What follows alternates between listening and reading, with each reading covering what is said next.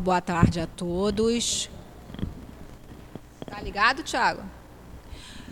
Sejam muito bem-vindos à nossa casa de amor, nosso centro espírita altivo Panfiro. Boa tarde também aos nossos companheiros que nos acompanham através da internet, das redes sociais. Sejam também todos muito abençoados e todos que acompanharem também aí pela internet também vão receber essas vibrações também dos amigos espirituais. É só a gente acompanhar aí né, e se ligar na espiritualidade. Hoje é quarta-feira, dia 9 de novembro de 2022. Às quartas-feiras nós estudamos o Evangelho segundo o Espiritismo, né, nas palestras. E hoje é, nós estamos estudando o capítulo 11 e o item 11, o egoísmo. O nosso companheiro Carlos Magno vai trazer para a gente o estudo acerca desse item. Na hora da sustentação dos passes, é, o nosso companheiro Giovanni vai fazer o comentário do livro Carminho, Verdade e Vida, a lição 92, título que tem por título Madalena.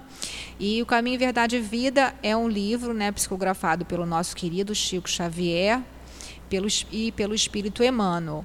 E, coincidentemente, né, coincidências não existe, essa mensagem, o egoísmo, também é uma mensagem do Espírito Emmanuel.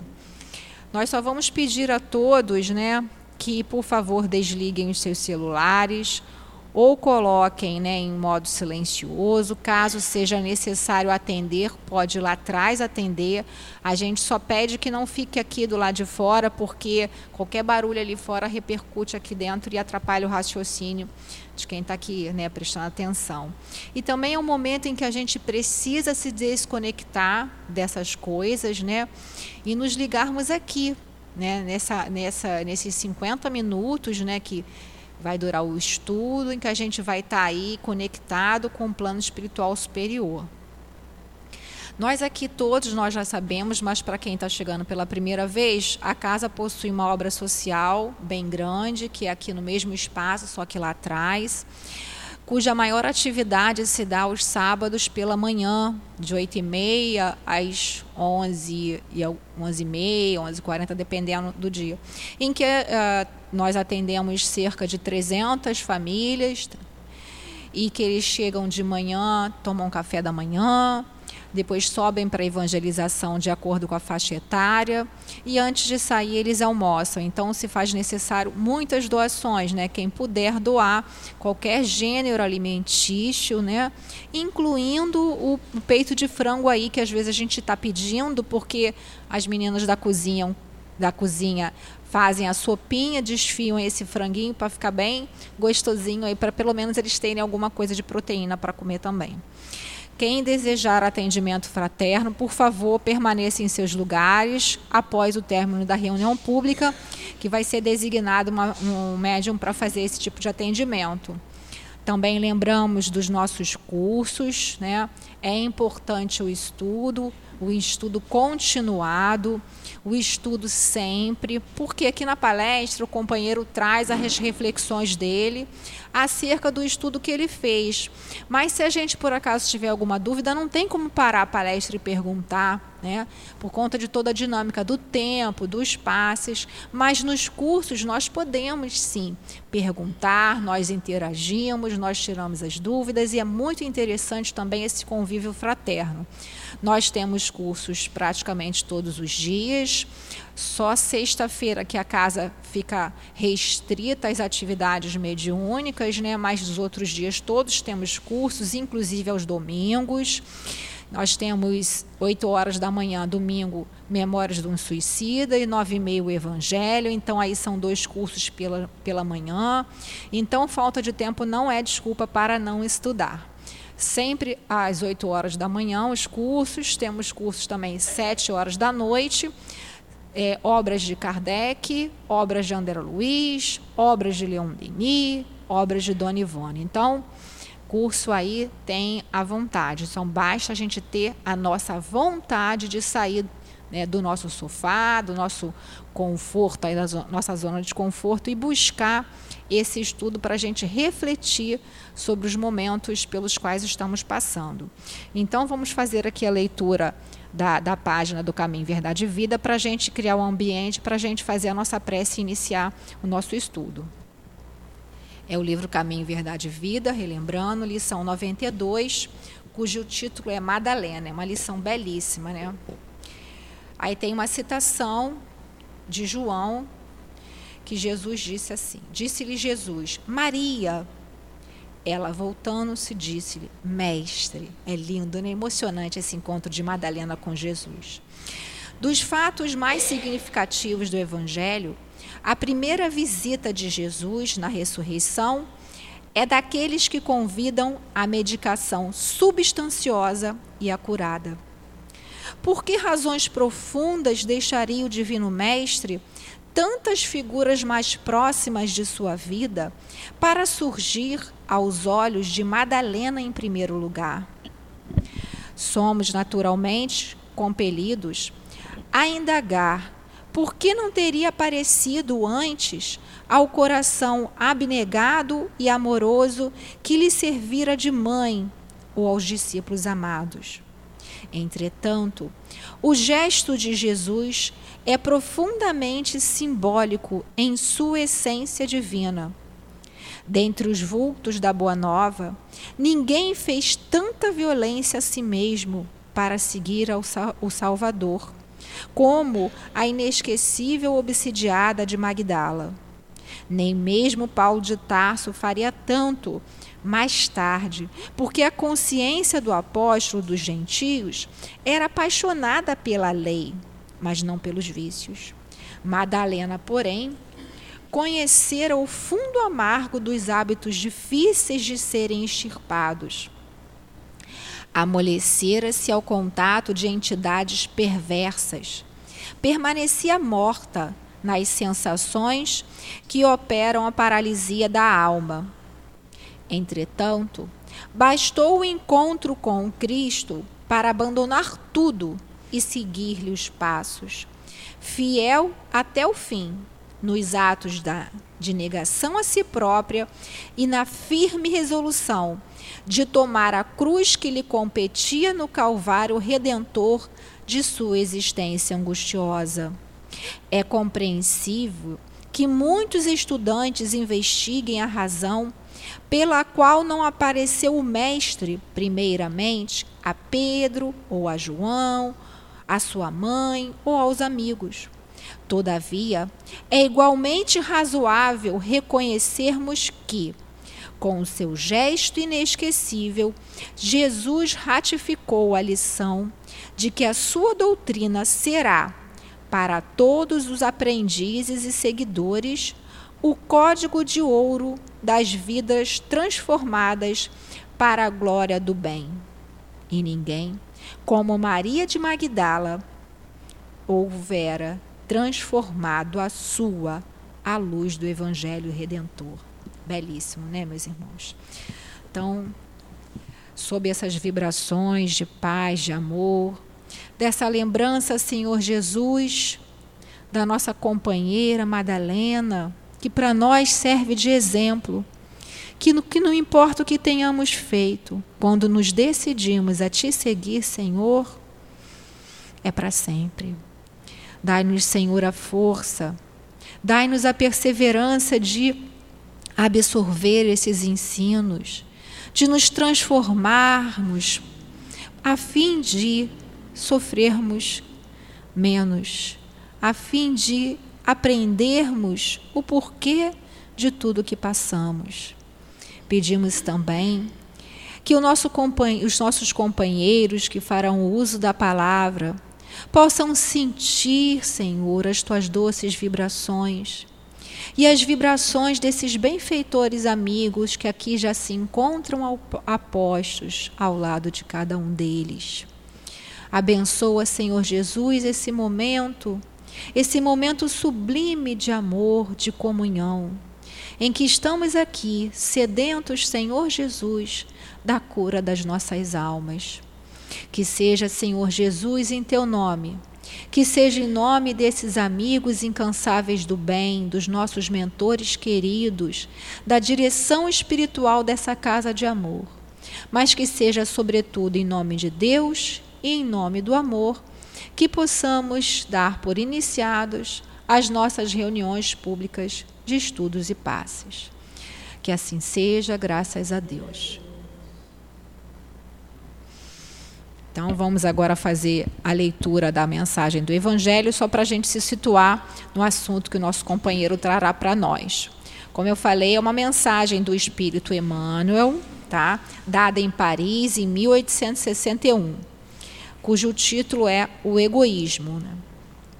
Diz assim Emmanuel: O egoísmo, essa chaga da humanidade, deve desaparecer da terra pois atrasa o seu progresso moral. É ao Espiritismo que está reservada a tarefa de fazê-la subir na hierarquia dos mundos. O egoísmo é o objetivo para o qual todos os verdadeiros crentes devem dirigir suas armas, suas forças, sua coragem.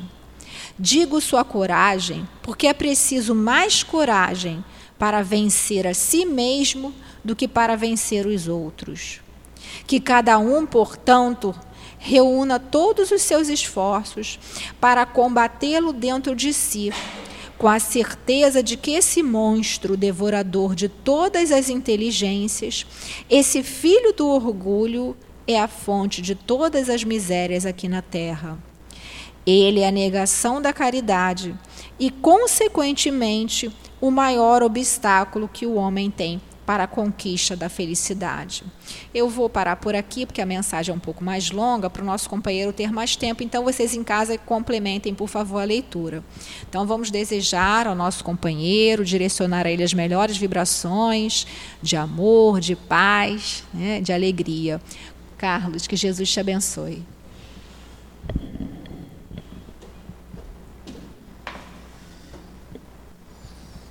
Boa tarde a todos. É um prazer enorme estarmos novamente nessa casa de amor, podermos tratar desse tema que consideramos de tão grandiosa importância.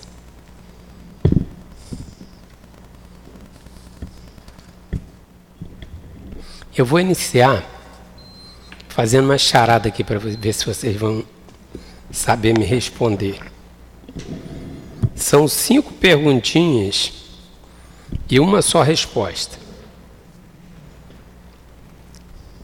O monstro devorador de todas as inteligências, causador de todas as misérias do mundo terreno. O maior obstáculo à felicidade dos homens. O maior obstáculo ao progresso moral.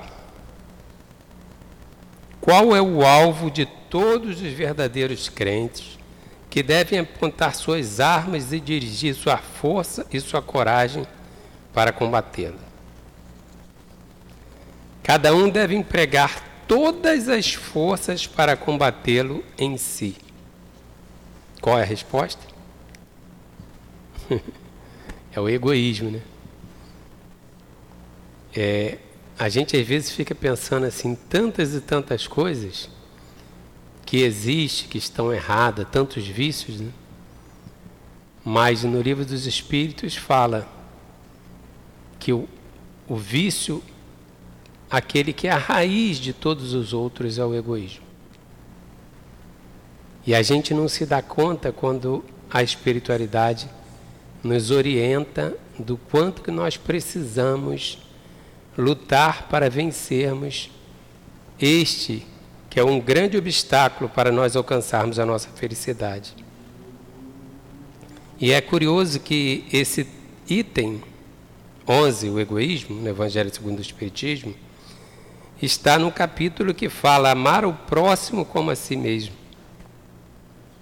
Porque nós vamos perceber que o egoísmo é como uma nuvem quanto mais denso, mais dificulta essa possibilidade da gente externar esse amor ao próximo. E quando a gente não consegue externar o amor ao próximo, quanto mais a gente se afasta desta lição deixada pelo Cristo, mais dificuldade nós encontramos em sermos felizes. Então nós hoje vamos contar para vocês, começar contando para vocês uma parábola sufi que fala da história de um serralheiro que vivia num reino, um grande serralheiro, e certa feita ele foi preso injustamente. Foi recolhido numa prisão escura. E passado certo tempo, a sua esposa penalizada e saudosa de ter o companheiro ao seu lado, resolveu se, dirigir ao rei e pedir, pelo menos, que permitisse que ela levasse um tapete para quem pudesse se prostrar, como era de hábito do, da religião deles, cinco vezes por dia e fazer a sua oração. E o rei concedeu. Então ela levou esse tapete para ele e ele assim o fez por muitos e muitos anos. Se prostrava e orava cinco vezes, como era de costume. Até que certa feita ele conseguiu sair da prisão. Mas essa parte de como que ele saiu, que todo mundo ficou curioso, nós vamos saber no final, porque agora nós também estamos trazendo um tapete. É, nós queremos trazer um tapete para que a gente consiga sair de uma prisão que nós não nos damos conta que nós temos.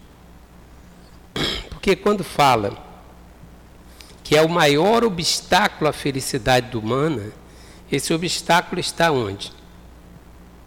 É algo que está como se fosse essa montanha aqui e que a gente tenha que atravessar?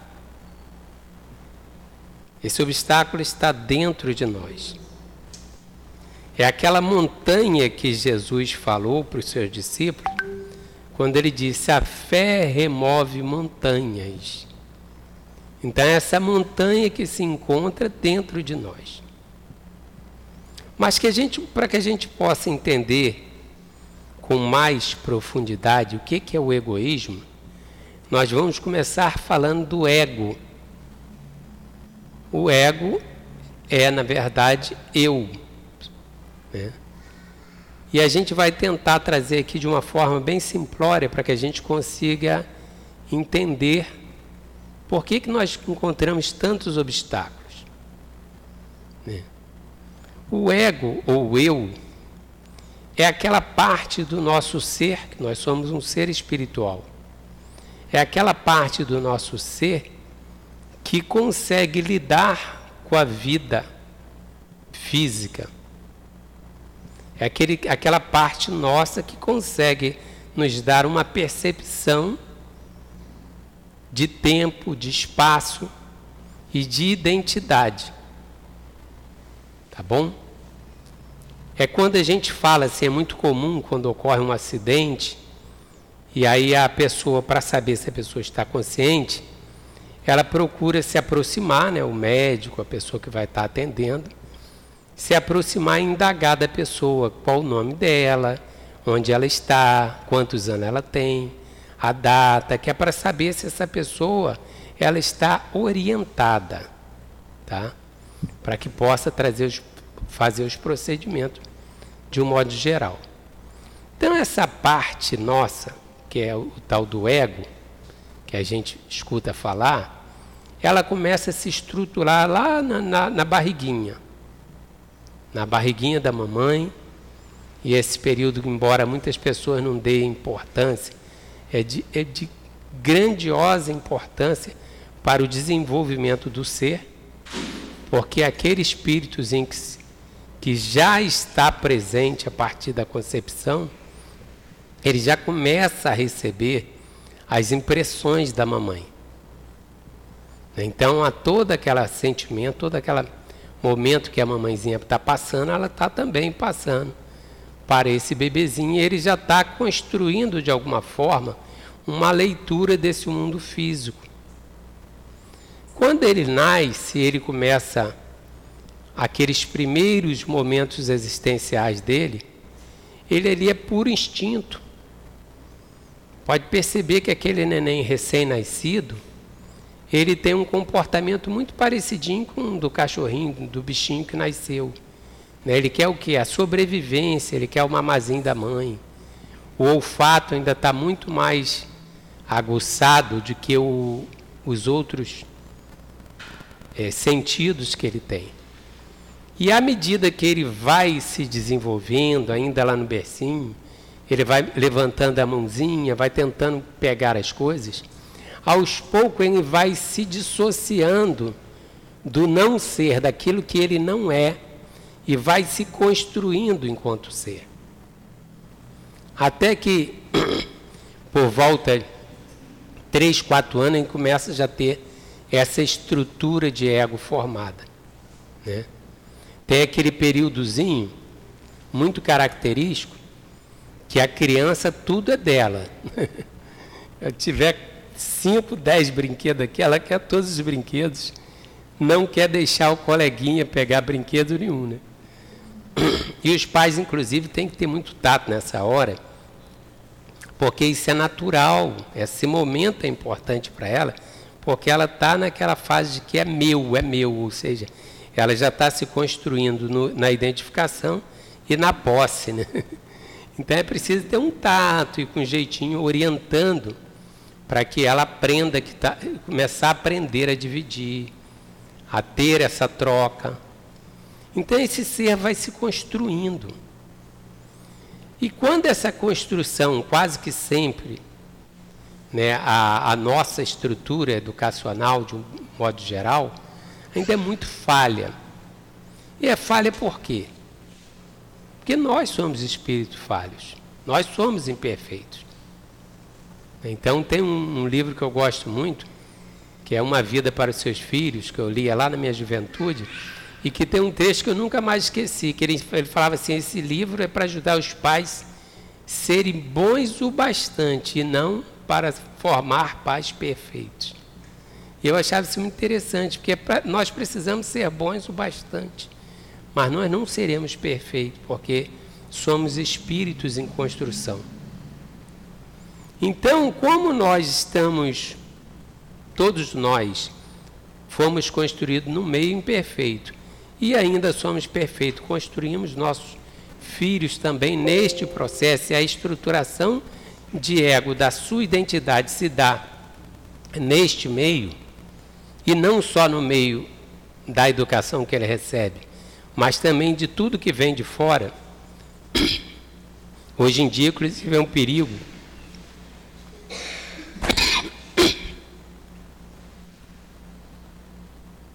É um perigo porque tem um, uma tal de babazinha eletrônica diferente do nosso tempo, né? Que é aquele tal do celular que inclusive é bom que os pais procurem se informar que de acordo com a faixa etária tem um tempo de permanência. A criança até dois anos de idade não deve nem pegar no celular. A gente não se dá muita conta, muito conta de, da, da, importância do, desse primeiro ciclo da infância, quanto que isso vai refletir para esse processo de educação do ser. Conheci uma pessoa que a criança, acho que não tinha, né? tinha um aninho por aí, e toda vez que ia para o carro, toda vez que essa criança entrava no carro, ela. Aqui, obrigado. Toda vez que essa criança entrava no carro, ela queria o celular e a mãe dava. E eu falava, não faça isso. Ela falava, você não sabe como é que é. Se não der, o mundo acaba. Falei, é melhor que o mundo acabe agora. que ainda dá tempo de você reparar esse mundo, que depois fica mais difícil. Então, aqueles primeiros movimentos da criança, é a criança que está ali linda. Quem não gosta de pegar uma criança nos primeiros momentos, botar no colinho, é tão gostoso, né? É leve, não dá muito trabalho, a gente não vai ficar ali o tempo todo aí faz aquelas gracinhas, vai, vai embora. Só que também é um outro grande complicador, porque a criança está quietinha, a pessoa vai, pega a criança e bota no colo. E você vai criando um condicionamento. Então essa criança, no passar do tempo, ela sempre vai querer o colo. E a coitada da mãe, que às vezes a avó pega, mas coitada, depois ela não vai aguentar, ficar com aquela criança, porque quando vai batendo dois anos de idade, gente, o serzinho pesa, os meus pesavam, não sei vocês, mas, cara, os caras pareciam um chumbo, não dava para ficar. Então, se você não educou aquela criança para ele se adaptando ali e aprender a, a discernir qual o choro de que a criança está precisando ser trocada, do papazinho, né, da atenção, do dodóizinho. Se a gente não conseguir, a criança, por, a gente pensa que não, mas ela tem uma percepção espetacular. Então ela vai começar a manipular. Ela começa a manipular esse, esse espaço, conquistar esse espaço. E as pessoas vão se perdendo. Aí depois começa fora do lar. Aí vai para casa, aí vai para shopping e tal, quando chega na loja, é aquele escândalo, né? E aí, às vezes, o, o problema vai se agravando, porque aí para a pessoa não passar vergonha, ela vai se incomoda com pessoas que ela nem conhece. É um hábito que nós temos de, de ter uma preocupação com o que o outro está pensando da gente. Né? E aí a pessoa vai e atende. Hum. Isso é um perigo enorme, é um perigo. Eu me recordo que eu, eu tenho quatro filhos, dois do primeiro casamento e dois miudinhos que estão aqui. Casalzinho lindo que está ali atrás. E, e o meu caçula do outro casamento, ele entrou numa de fazer pirraça. Aí uma vez no bar shopping a gente estava lá e o cara resolveu fazer um escândalo, um escândalo mesmo. Aí se jogou no chão e fazia pirraça. Eu falava, papai, mas que coisa feia. Olha, tá todo mundo olhando para você fazendo essa vergonha aí. E foi a, foi a primeira e única. Porque ele queria determinada coisa. Eu falei, não, não vou dar. E essa questão de você, às vezes, até ter condições de dar, mas não dá, porque é preciso que saiba a hora que você pode comprar um brinquedinho, que você vai dar um doce, não. Essa negação é muito importante. Porque essa negação vai fazer esse ser crescer entendendo que o mundo não vai estar ao seu dispor. Vai aprender a lidar com frustrações, lidar com questões mais tarde que vai, serão corriqueiras na existência dele. E a gente não dá muita importância para essas coisas. Aí o que, que vai acontecendo com esse ego?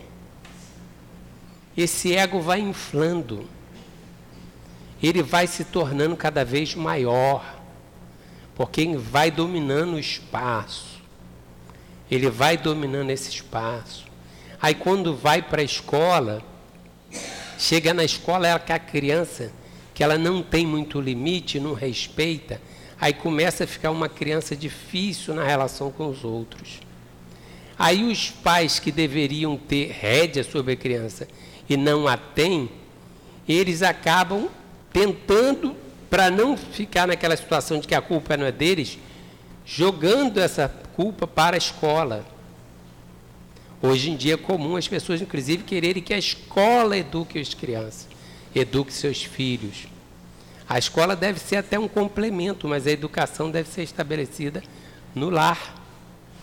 E aí essa criança agora ela aprende uma outra coisa ela aprende que toda vez que ela fizer algo errado, alguém vai defender ela do erro que ela cometeu. E aí o ego infla, vai inflando, né? E aí é um grande problema. Isso eu estou citando um exemplo, mas tem outras grandes questões, que é a questão da negligência, da falta de carinho, da falta de presença. Então isso tudo vai fazendo com que esse ser ele crie uma forma de lidar com o mundo. Ele vai estabelecer uma relação para ele estar protegido desse mundo e para ele viver sempre bem. Porque todo ser humano gosta de buscar a tal da homeostase. É estar bem em todo o ambiente, né? o próprio corpo físico nosso já é preparado para isso. Né? Para estar num estado de bem-estar geral, não é isso? Só que nem sempre isso é possível, então a gente aprende, tem que aprender a ser resiliente desde criança, coisas que nós quase que sempre não aprendemos. Tá? E aí a gente começa a ver uma sociedade que está adoecida, porque está com uma briga de ego.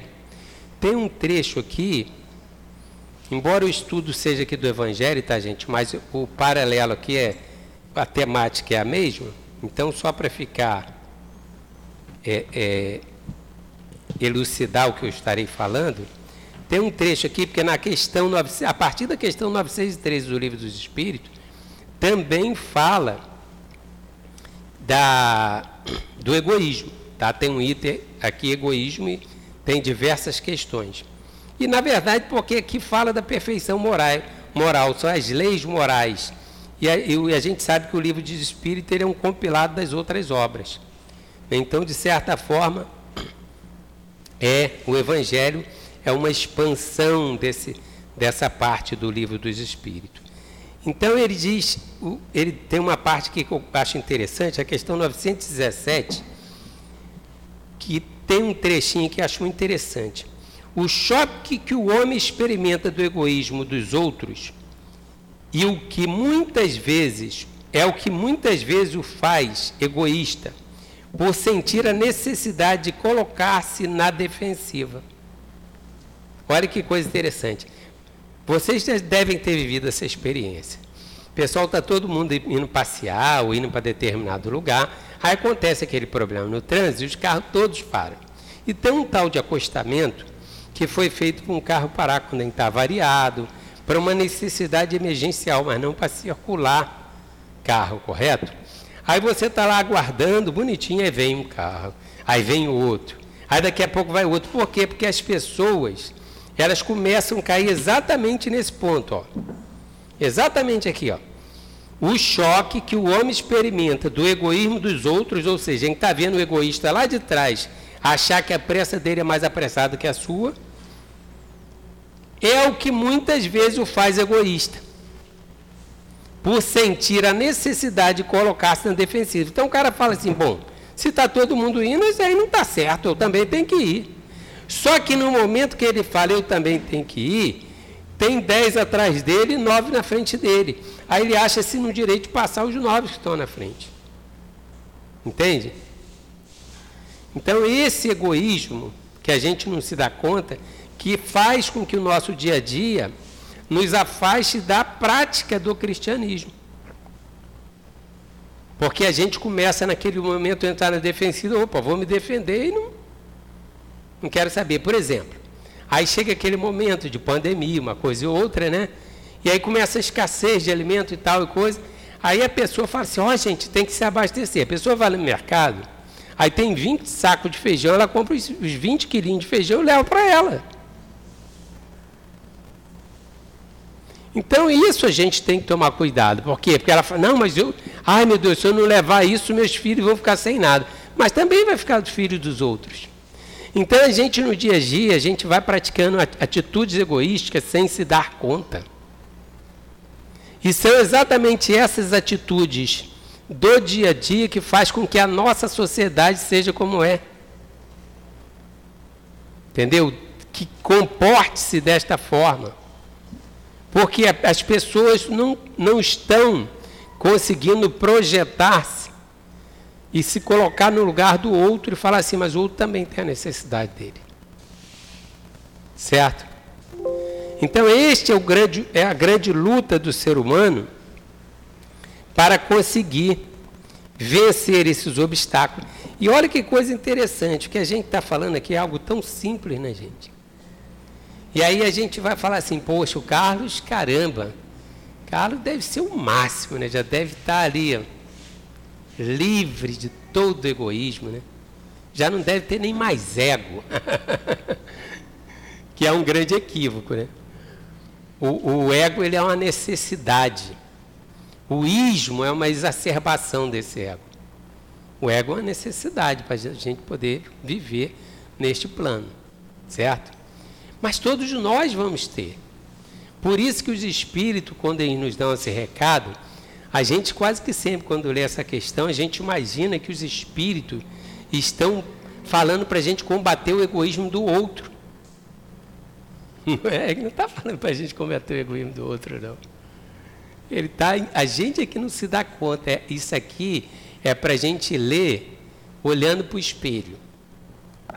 Entendeu? A gente vai lendo. Aí vem aqui a questão 213, 913, que ela fala assim: dentre os vícios, qual que se pode considerar radical? Radical é raiz, é o princípio de tudo, né? Temos-lhe dito muitas vezes o egoísmo, daí deriva todo o mal. Estudai todos os vícios e vereis que no fundo de todos há egoísmo. Por muito que lhes deis combate, não chegareis a extirpá-lo enquanto não atacardes o mal pela raiz, enquanto não lhe houverdes destruído a causa. Tendam, pois, todos os esforços para esse efeito, porquanto aí é que está a verdadeira chaga da sociedade, a ferida, né? aquela ferida que não se cura, né? da sociedade. Quem quiser, fica a dica, tá, gente? Só quem quiser. Não tem imposição, não é? quem quiser, desde esta vida, ir aproximando-se da perfeição moral, deve expurgar o seu coração de todo sentimento de egoísmo, visto ser o egoísmo incompatível com a justiça, o amor e a caridade. Ele neutraliza todas as outras qualidades. Certo? Então, a gente percebe aqui o quanto que nós deveríamos ter essa preocupação diuturna. Ver, de preferência, assim, pelo menos, pelo menos uma vez por semana, abrir esse item 11, abrir essas questões aqui do livro de Espírito e ler e falar assim, deixa eu ver se o comportamento meu da semana foi legal, se ele diminuiu um pouquinho o meu egoísmo. E a gente vai fazendo essa avaliação. Aí tem uma questão aqui, a 914, que eu acho muito interessante, que o Kardec ele faz a seguinte indagação. Fundando o seu egoísmo no sentimento de interesse pessoal, certo? Por que, que, que, por que, que é interesse pessoal? Porque é o eu. Né? O egoísmo é, é a sua busca, como a criancinha ali que quer o brinquedo, que quer se, se proteger, que faz parte do, desse instinto de autopreservação, né? Bem difícil parece extirpá-lo inteiramente do coração humano. Chegar-se-á a, a consegui-lo? Ou seja, nós vamos chegar um momento que nós vamos conseguir fazer isso? À medida que os homens se instruem acerca das coisas espirituais, menos valor dão as coisas materiais. Depois, necessário é que reforme as instituições humanas que o entretem e excitam. Isso depende da educação, daquela formação básica. Então, essa questão também acho muito interessante, porque qual é então a receita? A receita é a gente se aproximar das questões espirituais e usar as questões materiais em benefício do crescimento das espirituais. Quase que sempre nós usamos as questões materiais em benefício do ego, desse ser provisório. Então a questão é a gente começar a inverter. As questões materiais para mim vão começar a servir para me fazer crescer. Vamos tomar um exemplo. É muito comum você ver as pessoas juntarem muito dinheiro para fazer um cruzeiro, para passear, para ir para aqui e para lá. Se tiver um curso de formação, que é para a pessoa estudar personalidade, mergulhar fundo naquilo e tal coisa, e a pessoa é, tiver que investir ali 5 mil reais, a pessoa, ai ah, meu Deus, mas que curso caro. Para o entretenimento, ela gasta 10 para o autoconhecimento, que efetivamente é aquilo que ela deveria ter, ela tem o dinheiro, que deveria fazer o quê? usar os benefícios materiais para o seu crescimento espiritual, ela acha caro. Vou mais longe, vou mais longe. A pessoa ela vai em palestras, em determinados locais aí, e paga uma fortuna por uma palestra. Aí ela vai numa palestra com Divaldo Pereira Franco, igual já vi acontecer. Divaldo Pereira Franco, talvez algumas pessoas não, não conheçam, depois procure se informar. E aí a pessoa ia ganhar um livro, que praticamente ela estava pagando pelo livro. Passar um dia ali tendo, bebendo de uma fonte de experiência teórica e prática, né, que aqui vocês só estão bebendo da teórica da minha parte, tá, gente? Muito pouquinho da prática ainda. Mas o Divaldo a gente sabe que é teórica com a prática, que é o que, que faz a diferença. E aí a gente vê as pessoas reclamando. Poxa, mas cobrar por uma palestra? E na verdade o Divaldo não cobra pela palestra, nunca cobrou. Quando muitos recursos são utilizados para beneficiar trabalhos de caridade. Quase que sempre que o movimento pela paz era promovido pelo MAP. Então a gente sabia que se ia se, se voltar em benefício para a pessoa necessitada. E ainda assim a pessoa acha caro. Desculpe. Pagar, por exemplo, um congresso espírita, pagar ali. Houve o último congresso espírita do Rio de Janeiro, é, não ocorreu seria lá em Resende e não ocorreu. Acho que foi 150 reais, se eu não me engano. 150 reais. Infelizmente não ocorreu por causa da pandemia. Não foi porque a SERG não quis promover o Congresso. Aí tentaram jogar para o ano seguinte, também não deu. E aí eles fizeram uma, uma opção para as pessoas, se as pessoas queriam o dinheiro de volta ou não. E foi curioso que muita gente pediu o dinheiro de volta. Falei assim, Jesus, Será que esse dinheiro faz aquela falta para a gente? Entendeu? Porque a gente sabe que mesmo que não tenha ocorrido a palestra em si, a gente sabe das despesas que existe, que a SERG gasta com material e aquilo vai se reverter, no final das contas, para o movimento mesmo. Então nós ainda estamos nesse processo de nos preocuparmos de adquirir bens materiais para gozá-los é bom, é claro que é. A gente tem o conforto de um ar-condicionado, ter o conforto de um, de um ambiente aprazível, claro que isso é, é bom para todos nós. Uma casa que seja aconchegante, que seja boa. Isso não há problema algum. O problema é quando a gente imagina que aquilo dali vai se perpetuar. Isso é um grande problema, porque não vai. Você pode cuidar da sua casa, mas você fique tranquilo dizendo assim, não, na hora que eu desencarnar aqui, tá para os filhos, para a esposa, né? Se a pessoa não tem filho, não tem esposa, procura para botar no nome de alguma instituição de caridade, porque senão vai ficar para leilão, então faça alguma coisa, mas enfim. Mas fique tranquilo sabendo que aquilo não te pertence. Não te pertence. Aquilo é um empréstimo. Assim como isto é um empréstimo. Também não nos pertence. Também é um empréstimo. Então, este, assim que a gente vai se, acostumando e se adaptando a se desconectar desses procedimentos.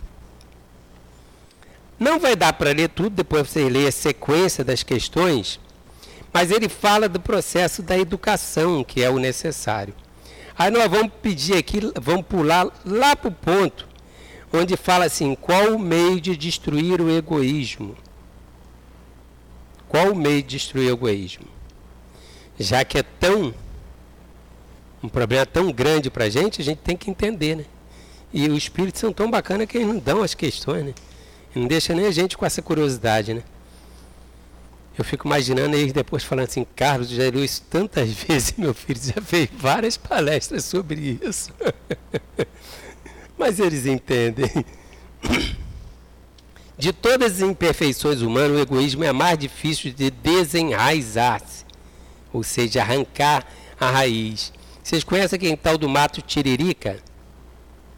É um matinho que você corta, três dias depois está grande. Porque ele tem uma batatinha lá embaixo da terra que você precisa arrancar a batatinha. Se você não arrancar a batatinha, você pode pegar lá no talo dele e tirar.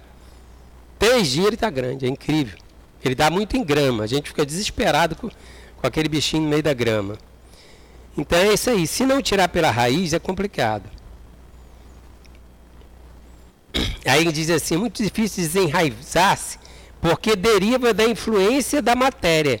Pegue a questão do livro dos Espíritos, se não me engano, é a questão 100, que fala que o, o que caracteriza o espírito terceira ordem é a preponderância da matéria sobre o espírito, ou seja, nós ainda estamos muito mais pegados às questões materiais que espirituais. Então ele diz assim: porque deriva da influência da matéria. Influência é essa de que o homem, ainda muito próximo de sua origem, não pôde libertar-se e para cujo entretenimento tudo concorre: suas leis, sua organização social, sua educação.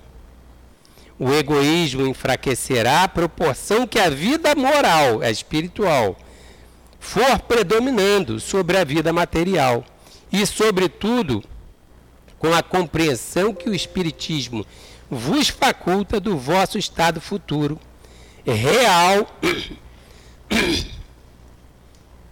e não desfigurado por ficções alegóricas.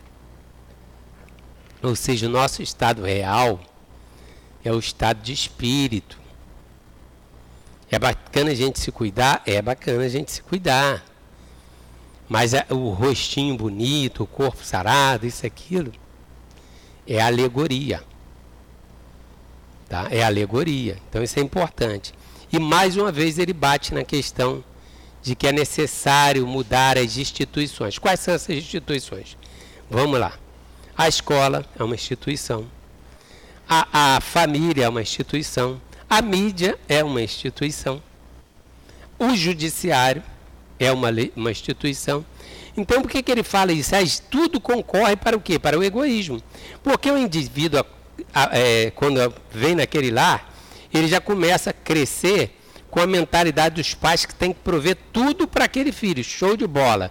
Precisamos prover tudo para os nossos filhos. Porém, se via de regra, ele quer prover só para o filho. ele não pensa que ele pode estender um pouquinho para o amiguinho, para alguém que esteja próximo. É só para o filho. Né? Então esse filho já cresce com essa mentalidade, aí quer uma, uma coisa boa para o filho, uma vida boa para o filho. Sempre canalizando para o ter e não para o ser. E o ter está vinculado à matéria, o ser está vinculado às coisas espirituais. Por isso é tão difícil a gente vencer essa barreira. Porque você não vai vencer a barreira meramente com questões teóricas. O Jung fala que, de acordo com o que a gente vai se desenvolvendo, vai ficando mais velho, é muito difícil nós mudarmos nossa estrutura de personalidade. Ele fala que para a gente modificar é necessário três coisas. Ou o indivíduo sofre um acidente. Aí acho que muita gente conhece casos assim, né? pessoa quase morre, depois você vai ver a pessoa se transforma, é outra pessoa. Porque naquele momento houve um choque de realidade e ela exatamente percebe o quanto que a vida dela é efêmera aqui na Terra, a vida física. A outra é a religião, religiosidade, vou tirar a palavra religião, religiosidade bem vivenciada. É esse encontro da Maria Madalena com Jesus, o encontro de Paulo com Jesus, é aquele encontro que o ser se dá conta que existe algo muito mais grandioso do que o mundo onde ele está vivendo. E de onde vem a promessa de Jesus que a felicidade não está neste mundo, não está no mundo físico, a felicidade é um mundo interno, uma conquista interior. Se você tenta conquistar a felicidade atra através das coisas materiais, você se afasta dela. Você, mais uma vez eu volto a dizer, você pode ter, mas não deixe que o bem te tenha, que o bem te possua. Você é que o possui, ok? Então, essas duas coisas, e uma terceira que seria os processos terapêuticos. Não vou falar que é só terapia, não é só a questão de estar lá no espaço terapêutico com o psicólogo, até porque muitas vezes, se essa pessoa não estiver com coragem de mergulhar, ela não vai acessar esses conteúdos mais profundos. Mas nós temos yoga, nós temos é, a, a meditação, tem outros processos que a pessoa também começa a sentir essa conexão, começa a transcender esse ser físico. Porque é exatamente isso que acontece. O ego, ele constrói a ideia que você é esse corpo, que você vive aqui, que esta é a verdadeira vida. Para você sair desse ego, ou desse eu minúsculo, e acessar esse eu maiúsculo, que é, que é aquele, a essência do espírito, que o Jung chamava de processo de individuação, para você acessar esse ser, você tem que sair dessa periferia do ego. Então tem que ser algo que te eleve a oração, a esse processo da gente buscar efetivamente uma vivência espiritual. Se aos poucos você vai falando, caramba, a vida aqui é muito passageira, eu quero construir algo que me dê continuidade. Então você vai tirando o seu propósito daqui da terra e vai projetando esse propósito para uma vida que não cessa. Quando você começa a fazer isto, aí você efetivamente começa a se libertar do tal do ego e deixar ele na proporção que ele precisa ter. E aí você começa a ter um olhar para o outro, você começa a encontrar sentido em fazer algo que vai além da sua preocupação só com você. Então, quando toda a sociedade tiver com essa preocupação, você vai viver aquele momento muito bacana. Que em alguns lugares você já encontra. Você vai para o interior, aquelas pessoas com aquele carinho enorme, simples, mas que te recebe. Bicicleta fica na rua, ninguém rouba porque sabe que pertence ao outro. Então vai chegar um momento que vai associar as aquisições que nós temos àqueles valores que nós deixamos para trás. A sociedade ela saiu de um polo para o outro, fez um, um salto. Saiu daqui e veio para cá. Esse outro salto ela rompeu com esse processo que busca a intuição e todos esses canais do valor, da emoção, da família.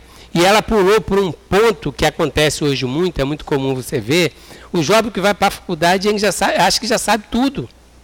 E o pai passa a ser um bobo, a mãe passa a ser uma boba, porque ele acha que ele tem a resposta da vida. E aí você vai ver uma geração de pessoas cada vez mais depressivas, cada vez com mais problemas psicoemocionais. Por quê?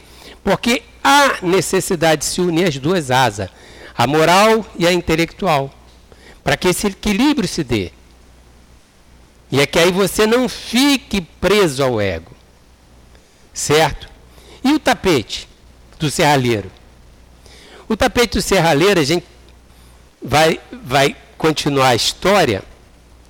Na verdade, foi uma, uma, uma, uma charada. Ali estava o mecanismo da fechadura para ele abrir. E depois de determinado tempo, ele se prostrando, ele falou: opa, eureka, tem aqui como eu posso fugir dessa prisão.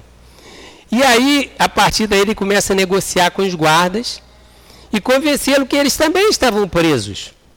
Porque todos os dias eles acordavam, ficavam ali até anoitecer, voltavam no outro dia, convenceu o guarda, eles traziam os utensílios metálicos para ele, ele fazia vários utensílios, trazia as peças metálicas, né? ele construía vários utensílios, e eles começaram a construir uma forma de eles saírem daquela prisão juntos.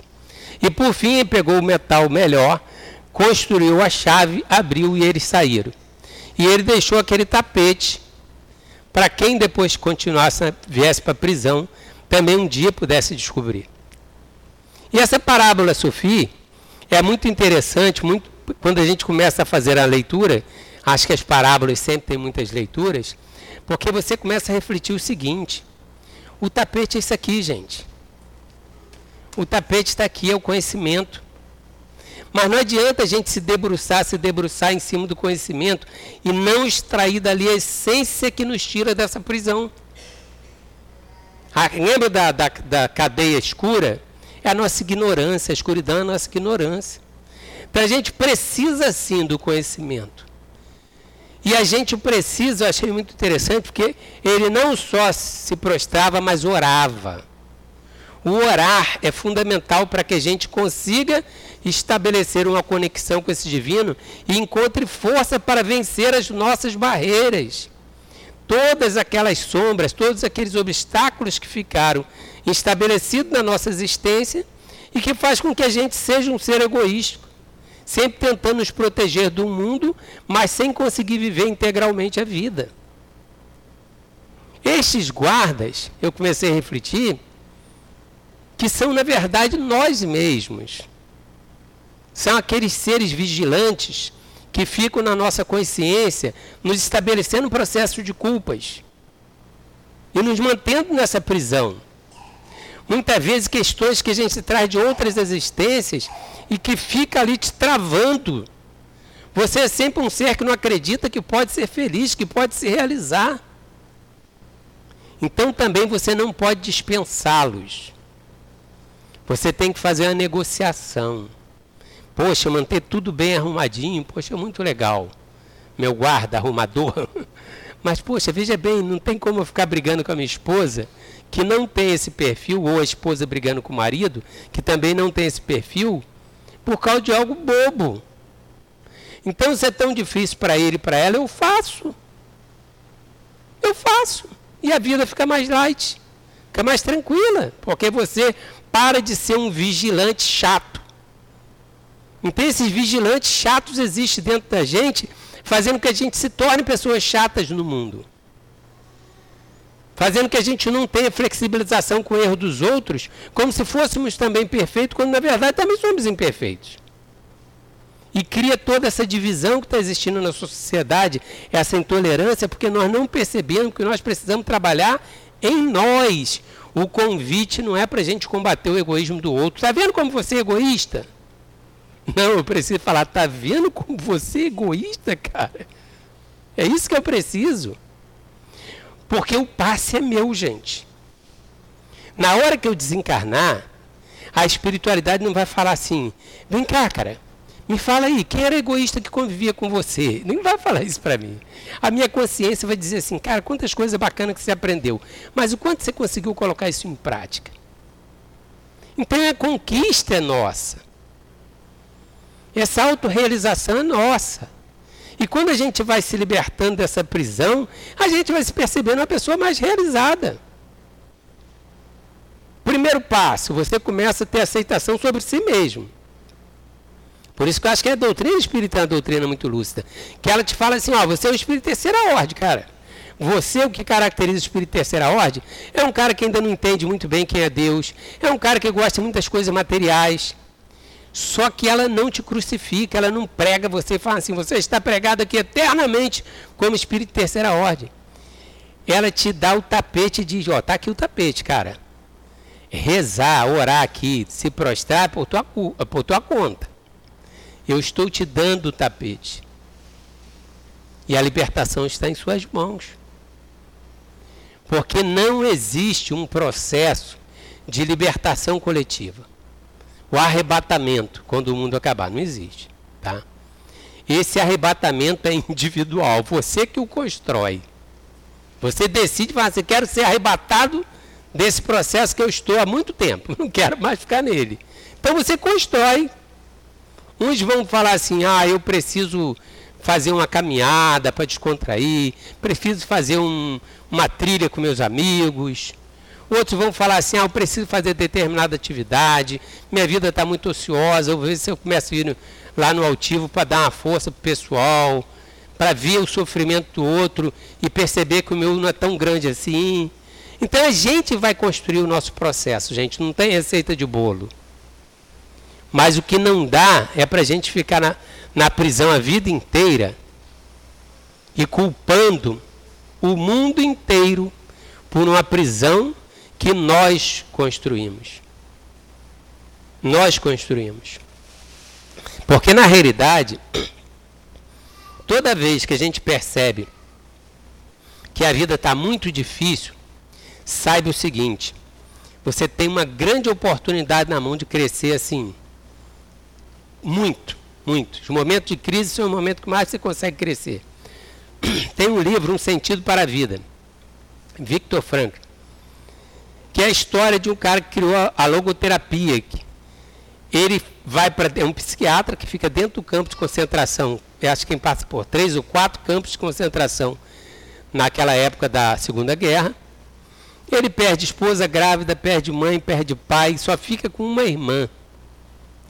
E o cara, ele, o que faz com que ele consiga sobreviver e ainda construir algo para ensinar que as pessoas podem sair das suas prisões, ele começa a projetar o que, que ele conseguiria fazer quando ele saísse dali. O que, que aquilo ensinaria para ele. Olha que coisa interessante.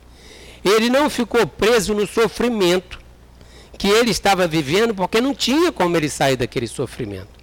E todos que ficavam presos naquela construção, ah, eu estou sofrendo, ah, hoje vai ser mais um dia. E aí eles morriam ou se matavam mesmo, suicidavam-se, porque não aguentavam, não suportavam. Mas no momento que ele começou a projetar algo para o futuro dele, ele começa a construir na mente dele que existe algo melhor. Que aquilo é passageiro que ele está vivendo. E em se projetando para esse futuro, o sofrimento dele passa a ter menos peso. Ele está no mesmo ambiente que todos, mas passa a ter menos peso. Será que Jesus já não tinha ensinado essa logoterapia, não? não foi o que ele ensinou aos judeus? Não foi o que ele falou para, para os judeus? Eu vim lhes dar vida e vida em abundante. Aí ele falou o que para eles? Essa vida em abundante que eu quero dar para vocês não está aqui, está aqui. Entende? Então, este momento que a gente encontra, faz essa projeção de fé e vai para esse espaço, fora do caos que nós estamos vivendo, você busca soluções coerentes e escolhe não ser infeliz. Esta é a proposta da doutrina espírita, esta é a proposta do Cristo e o tapete está aqui para cada um que teve a oportunidade de vir aqui, vir aqui hoje, aqueles que estão também nos assistindo pelas redes sociais. Agora, prostrar-se e orar cabe a cada um de nós. Que Jesus nos ampare e que a gente consiga construir a chave e ser feliz. Muita paz. Nós agradecemos ao nosso companheiro pelo estudo trazido e pedimos aos nossos irmãos médiums que ocupem os seus lugares. Enquanto isso, nós outros, tanto os que já tomaram passe de cura quanto os que ainda vão tomar o passe agora, vamos nos concentrar, fechar os nossos olhos, não dar atenção a essa movimentação que se faz necessária, porque depende de nós. Depende de nós essa conexão, os espíritos já estão aqui. Então, o que cada um vai receber vai depender também dessa concentração, dessa ligação com o plano espiritual superior. Vamos então fazer uma prece nesse instante. Vamos voltar ao coração amoroso do nosso mestre querido, nosso meigo Rabi da Galileia dizendo assim: Senhor, aqui estamos mais uma vez, Mestre querido, para te pedir ajuda, auxílio.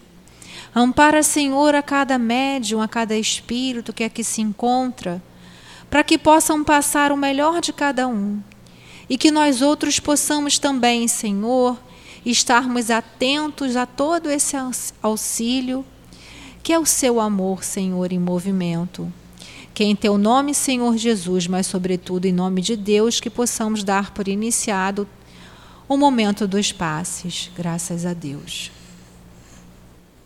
Maria Madalena pôde ver Jesus, primeiramente, porque ela transformou seu coração. Ela entregou-se completamente ao Mestre.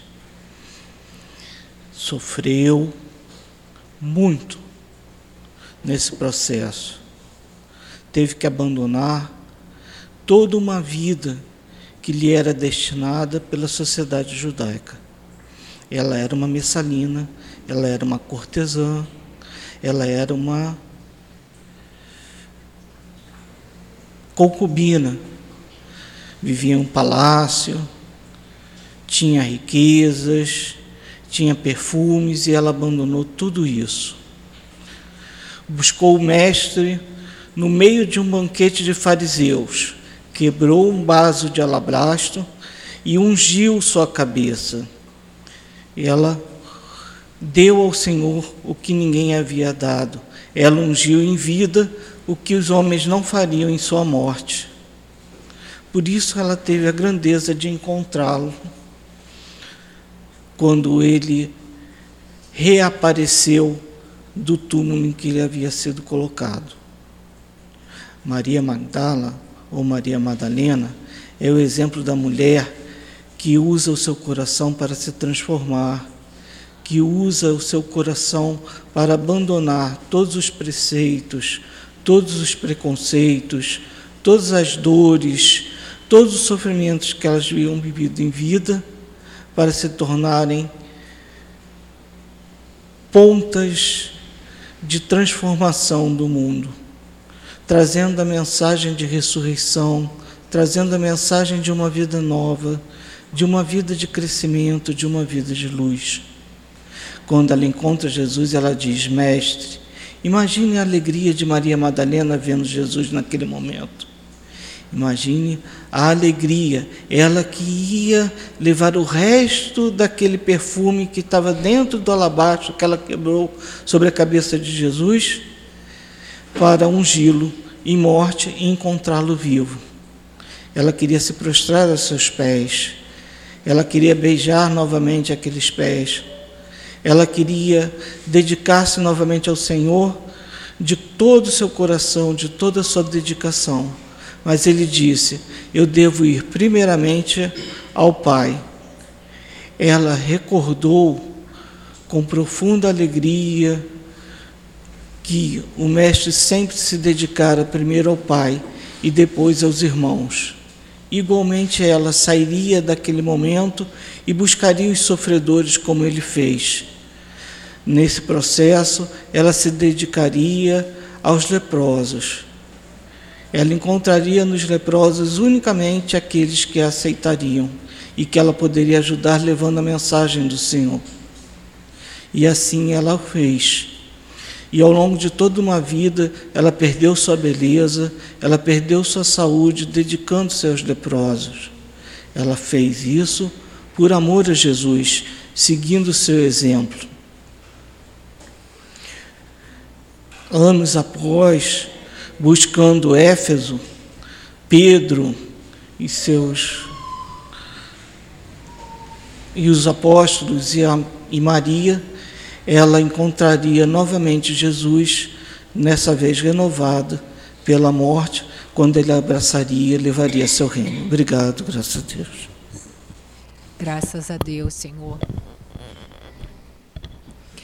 Vamos então agradecer mais uma vez por tantas bênçãos recebidas. Mestre querido, louvado seja o seu santo nome, Senhor. Louvado seja esse momento em que transformações se operam em nós, a cada um segundo os seus merecimentos, as suas ações, a sua vontade, Senhor. Como trouxeste esse exemplo, Mestre querido, desse seu aparecimento a Maria de Magdala, Maria Madalena, que se julgava a pior das pecadoras, mas que foi aquela, Senhor, que tudo renunciou, que a tudo renunciou para te seguir. Que saibamos nós, Senhor, sermos assim também. Renunciarmos àqueles apegos, renunciarmos ao nosso egoísmo, ao nosso orgulho para te seguir, Senhor, porque sabemos que somente tu és o caminho, a verdade e a vida. Rogamos, Senhor Jesus, que as bênçãos do teu amor se espraiam por todo esse ambiente e que todos aqui possam estar protegidos, ungidos com o teu amor, para se deslocarem aos seus lares, aos seus pontos de origem. Protege, Senhor, e fortalece a direção material e espiritual dessa casa de amor, para que sigamos firmes, Senhor, na divulgação do teu evangelho. Abençoa, Senhor Jesus, essa nação.